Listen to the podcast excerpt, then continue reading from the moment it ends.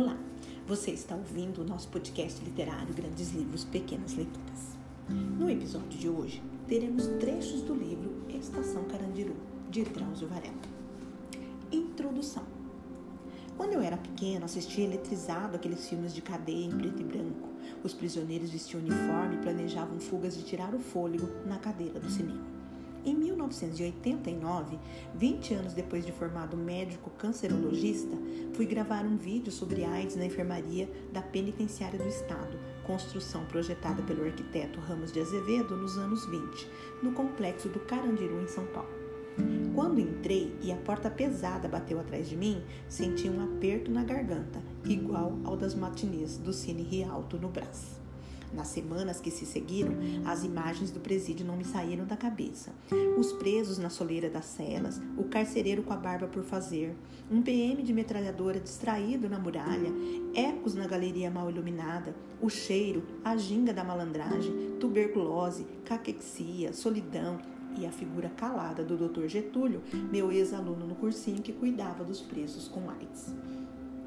Duas semanas depois, procurei o responsável pelo departamento médico do sistema prisional e me ofereci para fazer um trabalho voluntário de prevenção à AIDS.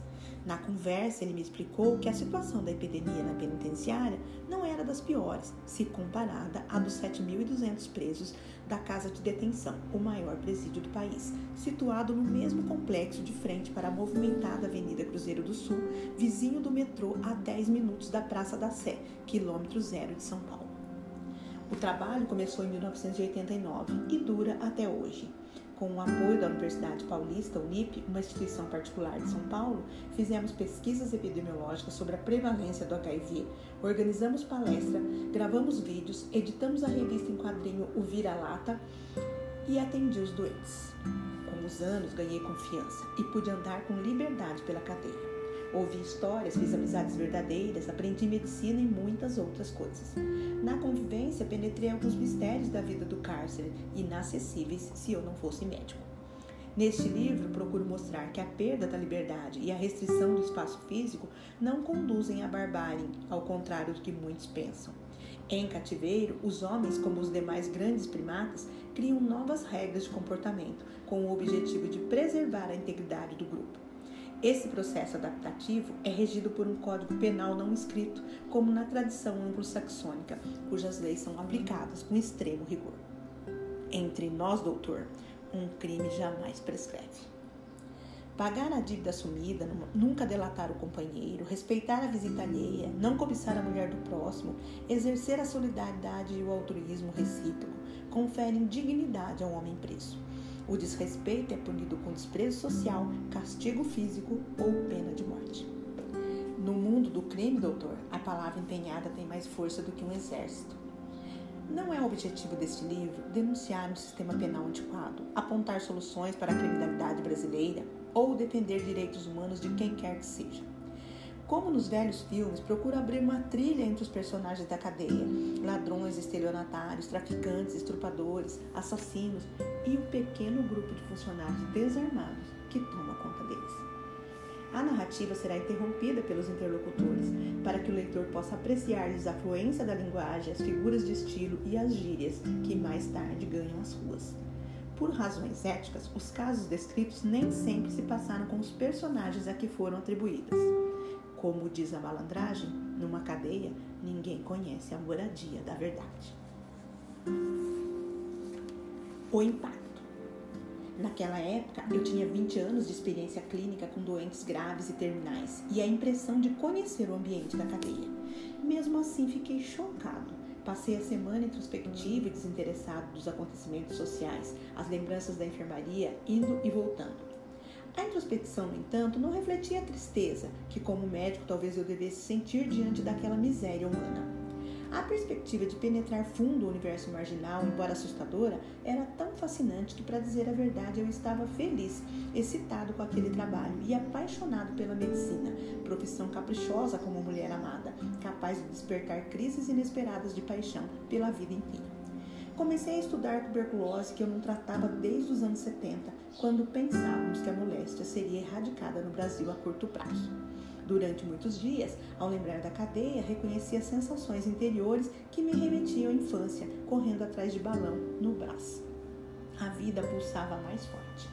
Voltei na semana seguinte e reuni o trio de auxiliares, o falso médico Edelcio Juliano, que puxava a perna, especializado em bancos e carros fortes, e Pedrinho, um tipo de barba cerrada e passado misterioso, com três balas alojadas no tórax, condenado a 22 anos.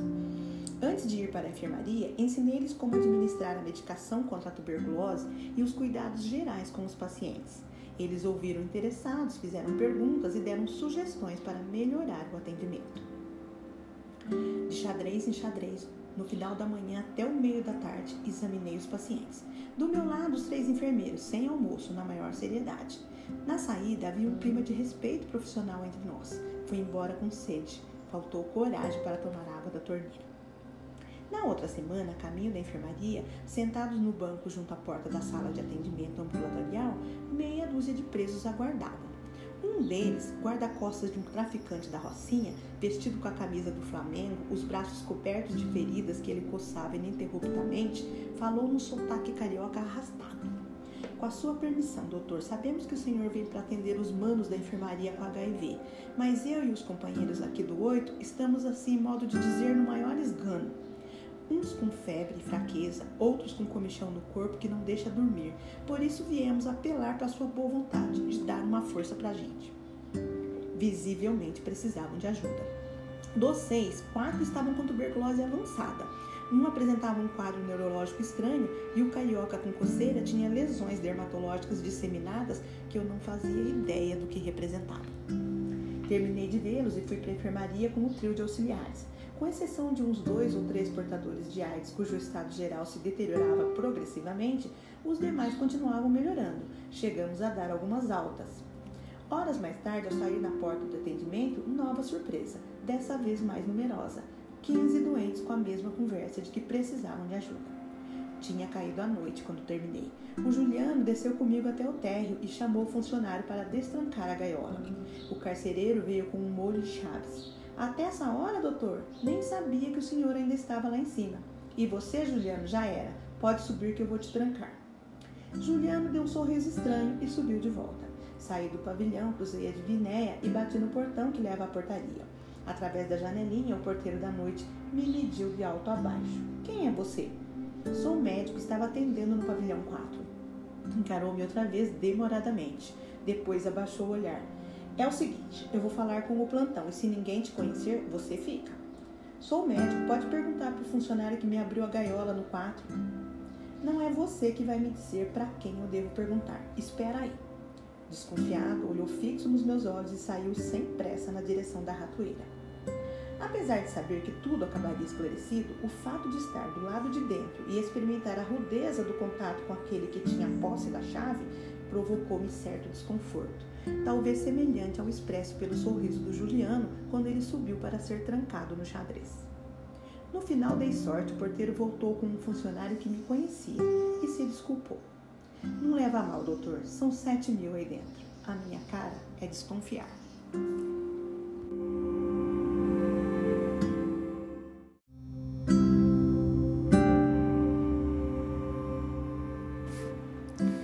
biotônico fontura. Nas semanas subsequentes, a realidade demonstrou-se mais complexa do que eu imaginava. O número de doentes que vinha dos pavilhões para atendimento ambulatorial aumentava sem parar. Não eram apenas os casos de AIDS e tuberculose, a clientela tornou-se variada. Facadas, acessos de asma, diabéticos, hipertensos, abscessos, craqueiros dispinéticos, paraplégicos com escaras, epiléticos em crise, dermatites diversas e inclusive gente saudável com intenção de tirar vantagem do médico ingênuo. Parecia um mini pátio de milagres. Eu tinha que ser rápido, ouvir as queixas, apalpar, auscultar, olhar, fazer o diagnóstico e receitar o medicamento em cinco minutos no máximo, sem errar, se possível. Medicina de antigamente, ouvir, examinar e dar o remédio. Inútil solicitar exames laboratoriais, porque os resultados, quando vinham, não chegavam a tempo. Uma velha máquina de raio-x passava semanas quebradas ou aguardando licitação para a compra de filme radiográfico. Dificuldades não faltavam. A medicação prescrita percorria complicadas vias burocráticas e, nas frequentes transferências dos detentos de um pavilhão para outro, perdia-se no caminho. A burocracia era tanta que as internações e altas da enfermaria eram batidas em seis cópias, trazidas para assinar sem papel carbono. Muitas vezes, como é característico do serviço público, existia fartura de antibióticos e antivirais caríssimos, enquanto faltava aspirina e remédio para sarna.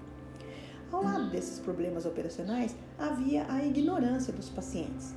Manter adesão ao esquema prescrito era dificuldade intransponível para a maioria dos doentes, muitos dos quais dependentes de droga de uso compulsivo como o crack.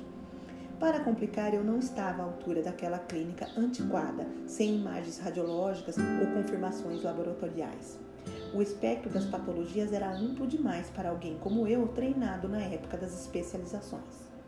As doenças de pele, por exemplo, epidêmicas nas celas apinhadas, compreendiam a dermatologia inteira. Eczemas, alergias, infecções, picadas de percevejo, sarna e a muquirana, um ácaro ousado que se esconde nas dobras das roupas, capaz de saltar longas distâncias de uma pessoa a outra. Uma vez chegou um doente chamado 1001, referência à falta dos quatro incisivos na arcada superior, que cumpria 30 dias de castigo na isolada porque aprenderam em seu xadrez 200 gramas de crack e oito aparelhos de televisão, supostamente tomados de devedores inadimplentes. Ele era HIV positivo e tinha feridas pequenas espalhadas nas pernas, coxas e parte inferior do abdômen, das quais saía um líquido claro e minúsculas larvas brancas rastejantes. Não parou um segundo de se coçar enquanto falou comigo. Tratei a infecção associada e, frustrado, fiquei sem saber que agente era aquele, porque 1001 foi transferido para a penitenciária no desdobramento do caso dos televisores. De todos os problemas, entretanto, nada pior do que a mentira. Naquela cadeia é tudo complicado. Ao lado de pacientes graves, outros fingem doença e separar os dois grupos nem sempre é fácil para o médico. O preso entrava pálido, cabelo amarrotado, referindo fraqueza, diarreia, vômitos, tontura e mal-estar. A aparência era de pessoa doente, mas como ter certeza? A palidez podia ser consequência do jejum intencional, da noite sem dormir, do crack ou do talento de ator. As queixas subjetivas, como comprovar? O objetivo dos fingidos era conseguir transferência para a enfermaria ou evitar a alta e terem que deixá-la. Apesar da precariedade das instalações, aquele lugar era um luxo, como explicou Juliano. Eles chegam na piolagem, doutor, porque isso aqui é hotel três estrelas, visto do lugar de onde são originados. Quase todos pediam receitas de vitaminas, com estranha predileção pela B12 injetável. De início achei que era por se sentirem fracos e considerarem pobre a alimentação servida pela casa. Cheguei até a fazer algumas dessas prescrições inúteis, pensando num possível efeito placebo que lhes desse conforto psicológico. Logo percebi que entre os habitantes da cadeia também estava na moda a crença nos poderes miraculosos das vitaminas e sais minerais, criando um movimentado comércio paralelo desses produtos, no qual a dolorida injeção de B12, por exemplo, valia cinco pedras de crack. Descobri, graças à honestidade do pequeno, o baixinho de língua presa que confessava ter assassinado os quatro PMs que teriam matado seus pais e que apanhava feito gente grande cada vez que o peletão de choque revistava a cadeia. Doutor, preciso de umas vitaminas, mas não vou enganar a sua pessoa. Não é que eu vou tomar elas, vou vender para comprar sabonete e papel higiênico. Sou sozinho, não recebo visita e me viro com a ajuda dos médicos. Fiquei atrapalhado havia fornecido prescrições para diversos mentirosos, estaria certo negar para o único sincero? Por outro lado, proteger esse pequeno delito tornava-me cúmplice do pequeno, e sabe-se lá de quem quantos mais no futuro. Neguei com uma ponta de remorso. Pequeno, até aqui eu não sabia da existência desse comércio. De hoje em diante não receito vitamina para mais ninguém. Ele respondeu: Se é assim para ninguém mais, o senhor tem o meu respeito. Desde então, nunca mais prescrevi vitaminas. Ganhei a consideração do pequeno e aprendi que um dos segredos daquele lugar era não abrir exceções. Fez para um, difícil negar para outros. Outra vez apareceu um descendente de árabe, nariz avantajado, cheio de correntes embaraçadas nos pelos do peito. Doutor, preciso de uma receita de biotônico Fontoura que eu tomo desde pequeno, para minha família trazer na visita. Eu nem sabia que ainda fabricava o tal tônico revigorante e dei a receita ao turco alcunha óbvia desse personagem que anos mais tarde fugiu por um túnel cavado no pavilhão 7. Sem ela, o biotônico trazido pelas visitas seria barrado na portaria. Depois dessa solicitação vieram outras, sempre a história do biotônico fontora da mamãe. Mesmo após descobrir o esquema das vitaminas, nada havia de errado em receitar o assim chamado fortificante, uma vez que eram as famílias que o compravam, e se o preço decidisse posteriormente vendê-lo, o problema era dele. Uma tarde, ao cruzar a Divinéia, encontrei o chefe do serviço médico, o meu ex-professor. Vocês agora tratam AIDS com biotônico Fontoura? Qual é a graça? Ninguém te avisou que é proibido? Eles bebem misturado com a Maria Louca, a pinga destilada clandestinamente. Uns anos atrás, de tanto ouvir falar nessa Maria Louca com biotônico, resolvi experimentar. E que gosto tem? Gosto de fogo adocicado. Na semana seguinte, na enfermaria, reclamei com meus auxiliares. Prescrevo biotônico para malandro colocar na Maria Louca e ninguém me diz nada? Eles riram sem graça, menos o Pedrinho, que respondeu sério. Doutor, o senhor ajuda nós e nós agimos legal com o senhor. Pode confiar, mas não conta com a gente para entregar os companheiros.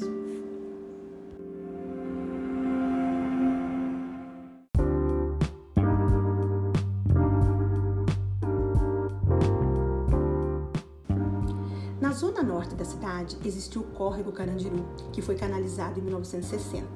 Suas águas atravessavam o bairro de Santana até desaguar no rio Tietê. Esse pequeno rio emprestou seu nome à Casa de Detenção de São Paulo. O Carandiru foi inaugurado na década de 1920. A sua construção foi considerada um dos principais cartões postais da cidade na época. Nos anos 40, foi avaliado como um exemplo de instituto de regeneração e recebeu diversos estudiosos de outros países, além de ser aberto para visitação pública. Chegou a abrigar mais de 8 mil presos, tendo sido considerado o maior presídio da América Latina. A casa de detenção também motivou a publicação de vários livros, sendo o mais famoso Estação Carandiru, escrito pelo médico Drauzio Varela. Em 2003, a partir deste livro, foi feito um filme de sucesso dirigido por Hector Babin. O Carandiru e a penitenciária de São Pedro, na Bolívia, também inspiraram a série de televisão americana Prison Break. O complexo foi desativado e parcialmente demolido em 2002, dando lugar ao Parque da Juventude. Drauzio Varela é um médico oncologista, escritor e apresentador de rádio e TV. Ficou muito conhecido por seus programas na Rede Globo, por desmistificar a medicina para a população e apresentar quadros no programa do Fantástico, falando sobre corpo humano, tabagismo, primeiros socorros, gravidez, obesidade e muitos outros temas médicos. Foi também um dos fundadores da Universidade Paulista e da rede de colégios Objetivo, onde foi professor de Física e Química. Como escritor, lançou seu primeiro livro, Estação Carandiru, que acabou virando best-seller e recebeu o prêmio Jabuti. Depois disso, publicou vários títulos e colaborou com outros, sempre a partir das suas pesquisas e experiências pessoais. Em Estação Carandiru, o médico e escritor traz relatos do cotidiano prisional, evitando tomar partido até mesmo em relação ao massacre ocorrido em outubro de 1992, ou seja, há 30 anos, sem que até agora tenha havido qualquer tipo de punição aos culpados. No parágrafo final do livro, ele escreve: no dia 2 de outubro de 1992, morreram 111 homens no pavilhão 9, segundo a versão oficial. Os presos afirmam que foram mais de 250, contados os que saíram feridos e nunca retornaram. Nos números oficiais, não há referência a feridos. Não houve mortes entre os policiais militares. E se você quiser conhecer nossos outros episódios, acompanhe nossas redes sociais, Instagram e Facebook. Grandes livros, pequenas leituras. Muito obrigada e até o próximo episódio.